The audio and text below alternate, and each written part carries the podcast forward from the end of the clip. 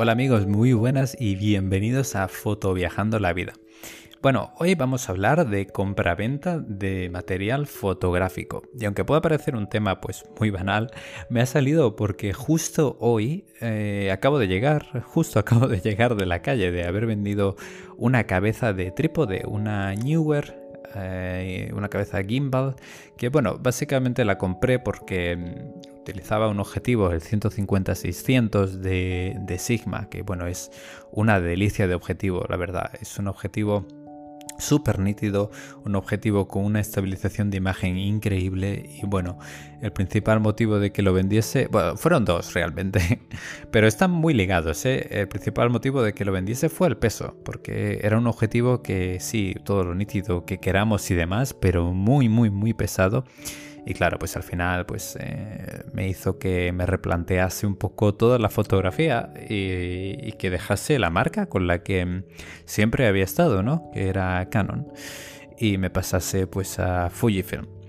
Bueno, que nos estamos yendo un poco del tema. He vendido esta cabeza eh, Newer, la compré por 50 euros y 55 euros creo que fue. Y la he vendido por 50. Y va a ir todo en torno a este tema al comprar eh, material fotográfico y revenderlo casi al mismo precio. Vamos a, a ir todo el podcast en cuanto a este tema o en torno a este tema porque creo que es algo pues que, que tenemos que tener muy en cuenta tanto si vamos a comprar como si vamos a vender y bueno, y, siempre vigilando estas dos caras de la moneda, ¿no? Porque bueno, al final una compra-venta es siempre recíproca, ¿no? Es decir, si tú vendes, pues obviamente pues va a haber alguien comprando. Y vamos a ir viendo pues qué cosas tenemos que tener en cuenta tanto a la hora de la compra como a la hora pues de la venta y algunos consejitos y demás. Sin embargo, eh, lo que quería mencionar también es que una de las ventajas de la compraventa de material fotográfico es que el material fotográfico per se aguanta muy bien el valor y se devalúa muy poco. Sin embargo, sin embargo, eso es otra cosa que también tenemos que tener en cuenta cuando ah, hablamos de esta compraventa.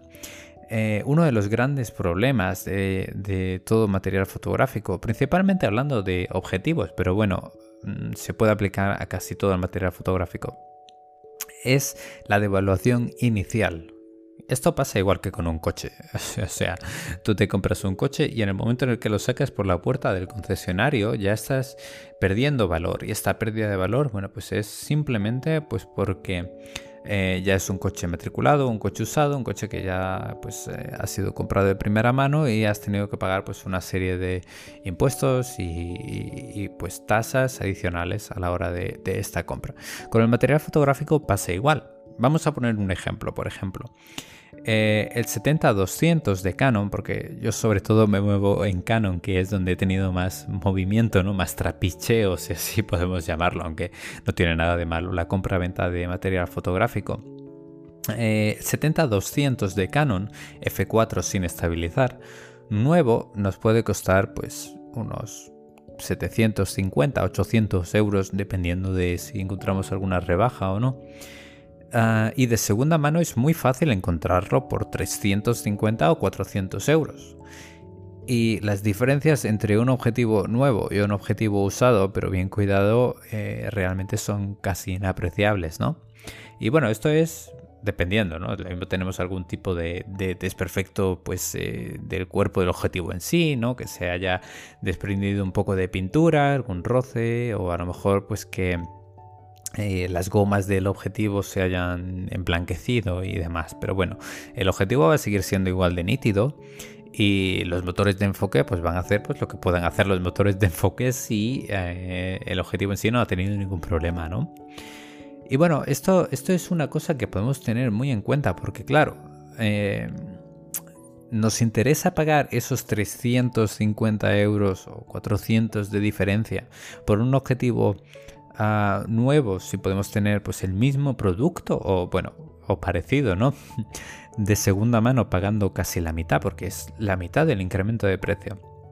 Y bueno, mi, mi opinión personal y mi acercamiento al mundo de la compra-venta de fotografía es siempre que no, que no merece la pena el gastar dinero en productos nuevos, ah, por lo general, dependiendo. Y esto, bueno, se aplica no solamente a objetivos, pero también podemos aplicarlo pues a, a muchos mm, productos dentro de la fotografía. Un trípode, por ejemplo un trípode Manfrotto 0.55 del año 95 o del año 2000 o el primer trípode. Eh, bueno, el primero no, porque el primero seguro que sería de testeo, pero las primeras generaciones de, los trípodes van a seguir siendo igual de estables que las últimas generaciones de los trípodes. Quiero decir, eh, para que se me entienda, un trípode bueno te va a durar pues muchos años y si das justo con un trípode mm, de segunda mano pero bueno pues de hace 10 años lo mismo se ha devaluado mucho más que un trípode de 0.55 de Manfrotto pues nuevo y, bueno, pues esto nos da mucho juego porque podemos encontrar, si sabemos que buscamos, ofertas pues muy buenas en el mercado de, de segunda mano, ¿no? Y bueno, siempre tenemos estas dos caras de la moneda, como hemos estado diciendo, ¿no? Eh, la compra y la venta. Podemos empezar hablando, por ejemplo, pues de la venta, ¿no? Si, te dispones a vender un producto, eh, pues, fotográfico, vamos a decir, por ejemplo, un objetivo, ¿no? Pues un objetivo, eh, ¿cómo lo vendemos y, y, qué es lo que nos va a hacer, pues, más sencilla la venta, ¿no? A lo mejor. Bueno, lo primero siempre, pues, es lo lógico, ¿no? Lo, de lo que venimos hablando, pues todo tipo de desperfectos, pues tendremos que tenerlo en cuenta a la hora de, poner el precio o de contactar con el comprador, ¿no? O sea, se, mm, errores graves o no errores, pero, pero eh, cosas que nos van a bajar mucho el precio de un objetivo, nos lo van a devaluar mucho, van a ser pues todo tipo de desperfectos de la lente. Eh, arañazos de la lente, picotazos en la lente, eh, y bueno, elementos internos también, ¿no? Como pueden ser eh, moho o que el diafragma no cierre bien o que tengamos cualquier tipo de error en el objetivo, ¿no? Fallos electrónicos, todo lo que afecte al propio funcionamiento de la lente tendremos que tenerlo nosotros en cuenta a la hora de, bueno, pues de ajustar el precio que estamos vendiendo, ¿no? Podemos seguir vendiéndolo porque probablemente haya gente que se dedique a la reparación de objetivos.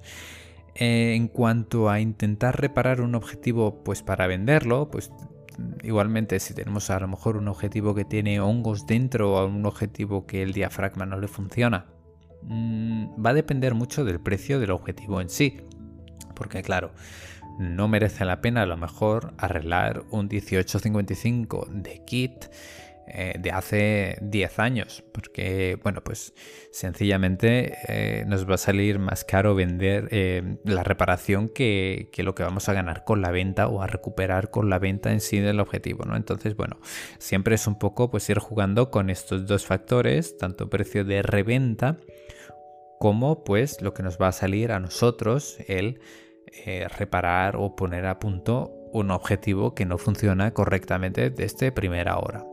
Entonces, bueno, mm, yo siempre optaría con objetivos baratos por bajar el precio e intentar encontrar algún comprador haciéndole saber pues eh, los fallos que tiene pues, este objetivo.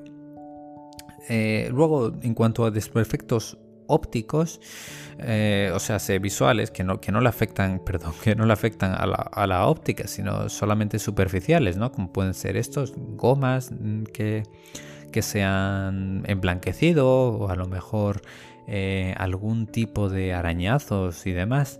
Lo que podéis hacer, bueno, pues es intentar arreglarlos vosotros mismos. Si tenemos gomas que se han emblanquecido, podemos encontrar en páginas de internet, bueno, pues baratas, ¿no? Vamos a llamarlo así por no decir alguna marca, que no me importa, pero em, como nadie las dice en internet, pues tampoco voy a decir yo.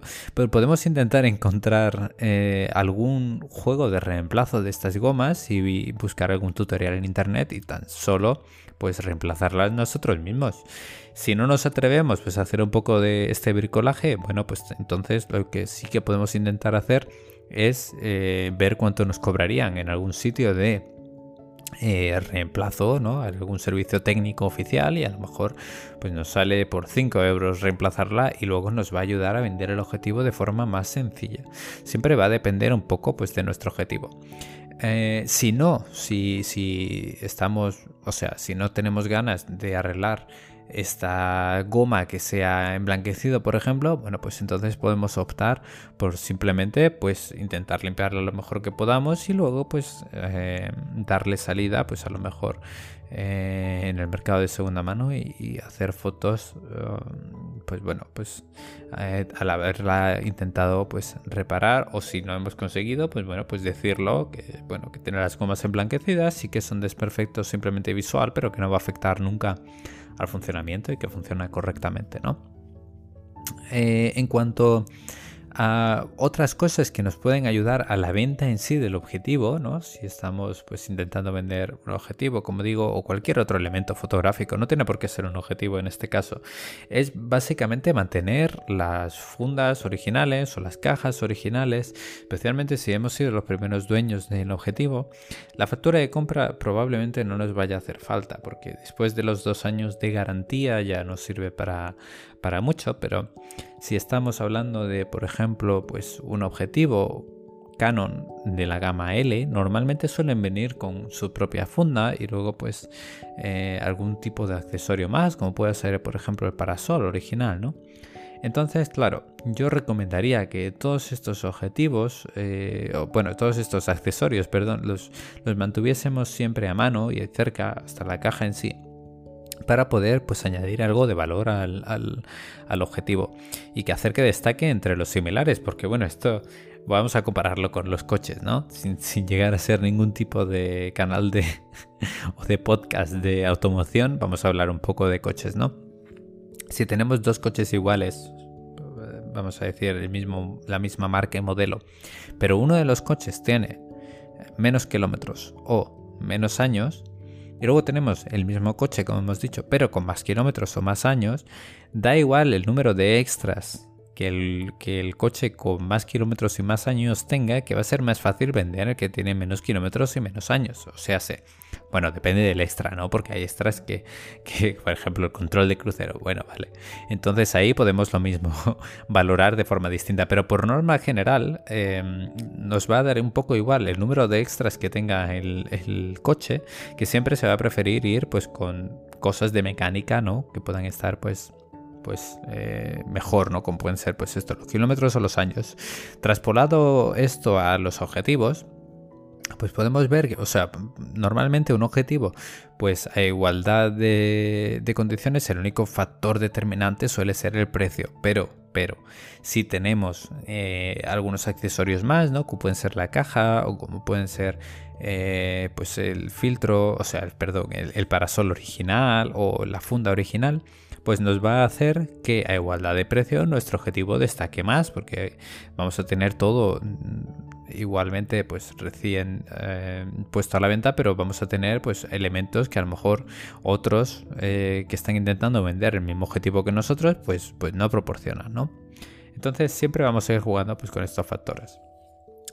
Luego a la hora de hablar de la otra cara de la otra cara de la moneda, ¿no? La compra de material fotográfico de segunda mano, pues podemos hablar igualmente pues, de ciertas cosas, ¿no? Vamos a tener primero siempre en cuenta cuál es el precio de mercado medio del objetivo que estamos intentando comprar. Esto, bueno, tenemos que tenerlo siempre muy claro, ¿no? No, merece la pena a lo mejor mm, ahorrarse 20 euros por tener un objetivo de segunda mano sin garantía que por uno nuevo. Entonces, bueno, vamos a ir viendo, vamos a comparar en distintos, pues, distintas páginas, distintos sitios, ¿no? Por hablar de algunos, pues tenemos canonistas, por ejemplo, luego también tenemos eh, Wallapop, eh, luego imagino que está también Letgo por ahí, incluso Facebook Marketplace también puede ser una buena referencia pues para buscar por objetivos. Vamos a ver cuál es el precio medio de los objetivos y bueno, vamos a ir mirando luego dentro de, de estos objetivos pues cuál pues nos da mejor sensación, ¿no? También bueno puede ser por proximidad o algo así. Yo sí que os recomiendo pues que preguntéis el motivo de la venta, eso es algo que suele ser muy muy ah, indicativo de primera hora de bueno, ¿por qué vendes este objetivo, no? ¿Qué, le pasa al objetivo? ¿Por qué, ¿Por qué lo quieres cambiar? Y bueno, pues si vemos que es un motivo medio normal, ¿no? Como puede ser, bueno, pues es que me he comprado otro modelo o es que me estoy cambiando de marca, bueno, pues entonces eh, tiene un poco de sentido. O, o, es que no lo uso, lo he comprado, pero es que no uso esta focal, vale. Pero si los motivos no son pues muy normales, ¿no? Como pues es que mi hijo ya no lo quiere o cosas que, nos puedan dar alguna sensación rara, pues entonces yo sí que iría más a pues a, a ver otro tipo de indicativos que nos den más confianza en lo que estamos comprando, sobre todo si es que no los podemos ver en persona, ¿vale? Que esto es otra cosa que os recomendaría que siempre, si vais a comprar un objetivo, especialmente pues a mayor el precio, pues más todavía, ¿no? Eh, que lo veáis en persona y que tengáis la oportunidad de probarlo con vuestra cámara y, bueno, y ver que, pues, que todo está bien, ¿no? Eh, bueno, una vez ya estamos eh, convencidos de que tenemos un objetivo que parece estar bien en el rango de precios más o menos, pues que se venden, que se venden los objetivos, o bueno, si podemos estar un poco más baratos, si hemos tenido suerte y lo hemos encontrado, pues vamos a examinar el objetivo, ¿no? Hablando siempre de esto de objetivos. ¿Qué podemos mirar en un objetivo? Pues bueno, eh, recomendaciones es que pongáis siempre la mano delante del, del objetivo en sí, cuando ya lo tengáis montado en la cámara, y que apretéis el botón del disparador o el de enfoque y que veáis que hace un recorrido uniforme de, barrido buscando por enfoque sin que haya ningún chirrido, ningún, nada raro, ¿no? Otra recomendación también, una vez tengáis el objetivo montado en la cámara, es que mirando la, la cámara desde el frontal, ¿no? viendo el interior del objetivo, eh, que intentéis cerrar el F, el diafragma, lo máximo posible y que vayáis observando a cómo cierran las, hojas del diafragma y que todas pues cierren uniformemente y, que no haya ningún tipo de problema y que luego el centro del diafragma en sí pues que esté haciendo un círculo no perfecto porque bueno es muy difícil que sea perfecto pero que no haya ninguna hoja que se quede un poco retraída ni nada por el estilo Luego más cosas a mirar de un, de un objetivo, luego lo podemos quitar de la, de la, cámara y mirarlo a trasluz y bueno, pues que no tenga nada de hongos dentro ni polvo interno. Si tiene un poco de polvo interno no se va a ver y hongos tampoco, pero nos van a ayudar pues a, bajar el precio de, del objetivo en sí. Entonces si, si podemos mirar a trasluz y ver si hay algo, algún elemento dentro del, del objetivo, bueno pues eh, igualmente podemos intentar eh, negociar con estos factores y bueno, y si no, pues seguir mirando algún objetivo que no tenga estos desperfectos. Más cosas que podemos mirar son desperfectos tanto en la parte delantera, ¿no? en el elemento frontal de nuestro objetivo, pues que no tenga arañazos, si tiene algún filtro UV pues lo quitáis. Miráis también que la zona donde van los filtros que no esté desgastada porque al poner filtros de aquella forma, pues puedes pasar y romper la rosca. Entonces vamos a prestar atención pues a todos estos elementos y luego otra cosa más, claro, ya que estamos pues mirando este filtro, pues vamos a ver si, si eso, si tiene cualquier tipo de picotazo, la lente frontal, arañazo o algún tipo de descolorido, porque esto me pasó a mí también con un objetivo que el recubrimiento que tiene para evitar refracciones y, y demás elementos eh, son, son, son esos recubrimientos de la lente, que, recubrimientos químicos, que hay veces pues que se desprenden si los limpias con algo extraño, ¿no? con algún líquido pues que pueda afectar a este coating o si, si intentas pues pulir la lente frontal o algo vas a destrozar este, este recubrimiento entonces bueno pues mirarlo a contraluz y que le incida la luz y ver que no haya nada ningún tipo de mancha ni nada en el frontal del objetivo y si la hay, bueno, pues que con un paño y con mucho cuidado, pues que podamos limpiarla y ya está, y que quede solamente eh, en una mancha que, desaparece. Si esto no, si esto no existiese, eh, entonces bueno, podemos mirar la parte trasera del objetivo también. igualmente vamos a mirar por lo mismo, ¿no? Vamos a mirar a ver si hay algún tipo de arañazo, si hay polvo interno, si hay algún tipo de mancha. Y si no la hay, bueno, pues podemos coger el objetivo y con mucho cuidado, pues moverlo un poco y ver que no haya sonidos raros dentro del, objetivo en sí. Cambiar a modo manual, intentar enfocar en modo manual y ver que el anillo de enfoque no nos hace ningún tipo de rozamiento raro en todo el recorrido. Y bueno, Eh, si tiene estabilización, que la estabilización funcione sin dar saltos, podemos poner el Live View y mirar. Y si no tiene estabilización, bueno, pues nos centraremos principalmente, como hemos dicho, en el enfoque y bueno, en el zoom también, hacer alguna foto y luego ver que eh, durante toda la foto, ¿no? O en toda la fotografía que no haya nada raro que nos pueda eh, dar que pensar que lo mismo hay algo incorrecto con el objetivo, ¿no? Igualmente, otra cosa, otra prueba que podemos hacer es hacer una fotografía eh, con algo que sea medio brillante, ¿no? Y ver si, pues, si tenemos algún tipo de refracción rara o de, o de flare que, bueno, que no debiera estar ahí, ¿no? Falta de nitidez o cualquier tipo de cosa, porque igualmente puede ser algo eh, químico que, no veamos en el elemento frontal y bueno, pues nos demos cuenta al hacer la fotografía en sí, ¿no? Bien.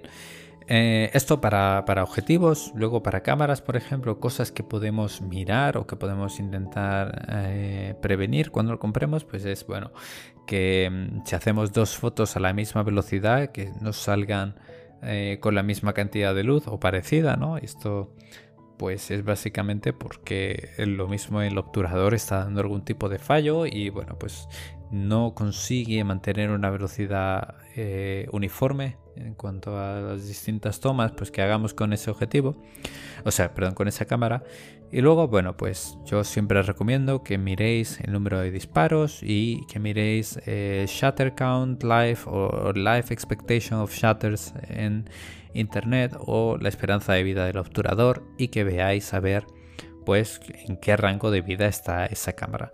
Luego golpes, arañazos. Normalmente un arañazo en una cámara es un golpe mayor. Es, muy difícil que una cámara eh, se arañe profundamente o tenga algún eh, tipo de, pues de desperfecto estético sin que el golpe haya sido eh, grande. Que pueden estar, pueden existir también, pero bueno, prestad bastante atención a, todos estos desperfectos eh, estéticos porque pueden dar indicaciones también de qué le ha pasado a la cámara. Mirad que no haya pintura, que la pintura sea uniforme y que no hayan reparado algo y luego lo hayan intentado pintar eh, encima. Eh, agitad la cámara un poco igualmente, escuchando a ver si hay algo dentro que suena medio suelto y demás. Eh, y bueno, en cuanto a, cámara, mirad también que el espejo esté bien, que no haya, que no haya ningún tipo de reparación extraña, a lo mejor en los bordes, ¿no? donde principalmente se suele, si se desprende el espejo, pues se puede intentar volver a pegar con super glue o con algún tipo de, de pegamento. Pues mirad a ver si veis en los bordes del espejo algún tipo de ente extraño. Y bueno, eh, pantalla de enfoque, ¿no? También mirad que se nominen todos los elementos de la electrónica dentro y bueno, y que en general, pues cuando miráis por el pentaprisma, pues no veáis hongos o no veáis nada extraño que sea difícil de reparar o de arreglar. Eh, luego, otra cosa muy importante también, subid bastante el ISO y haced fotografías, haced fotografías de larga exposición bueno, hablando de, 20 segundos y mirad que no haya píxeles muertos o píxeles eh, que estén pues eh, hot pixels, ¿no? Que se llama que se sobrecalientan y bueno, y te dan un color o, directamente se quedan como muertos y solamente te dan blanco o negro, dependiendo, o rojo o verde, dependiendo del píxel que se haya quedado mm, que se haya quedado congelado. Así que mirad, si podéis hacer fotos, si vivís cerca y podéis hacer fotografías y luego revisarla en un ordenador o bueno, revisarla otro día o, y luego proceder con la compra de la cámara en otro momento, pues eh, hacedlo así, así tenéis más tranquilidad de revisar pues, los archivos de la cámara en sí y bueno.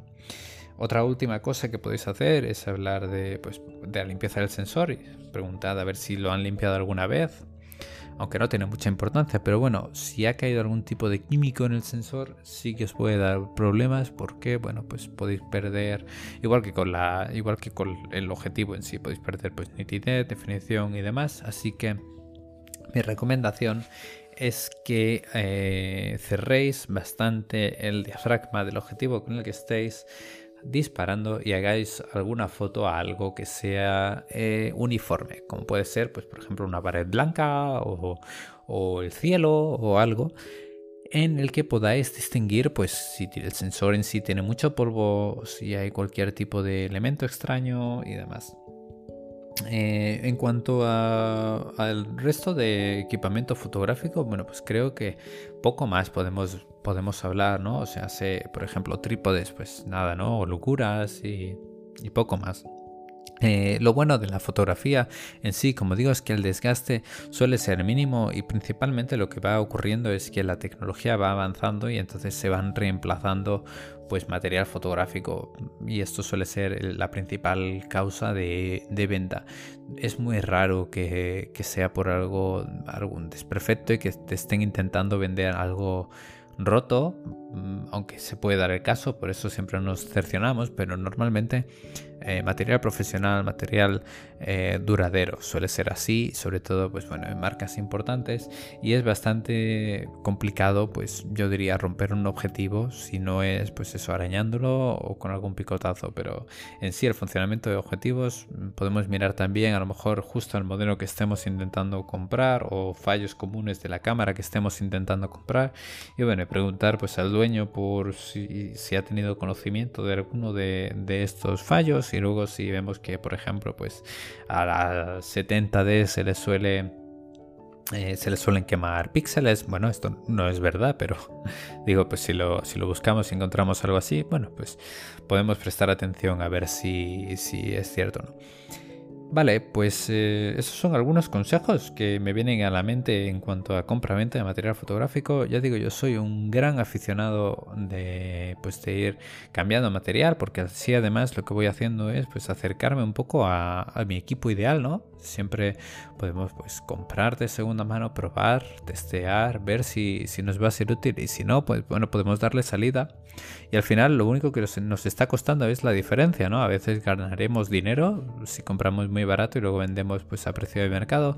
O igualmente pues a lo mejor perderemos, pero no será tanto, ¿no? Si compramos un objetivo de segunda mano por 400 y lo vendemos a 350, pues bueno, pues no es que hayamos perdido gran cantidad de dinero, solo estos 50 euros, que bueno, que lo mismo hemos recuperado haciendo algún trabajo con, ese objetivo, ¿no? Algún trabajo fotográfico. Así que gente, eh, muchas gracias por escucharme, muchas gracias por seguirme. Eh, seguiremos subiendo podcast en este podcast de Fotografiando la Vida. Eh, también tengo canal de YouTube, ah, Daniel Perdiguero. Podéis seguirme, en el que voy subiendo vídeos igualmente de fotografía, claro. Y nos vemos en próximos episodios del podcast. Así que un saludo y un montón de recuerdos desde Maribor. Nos vemos, nos escuchamos próximamente y nos vemos en YouTube y en Instagram.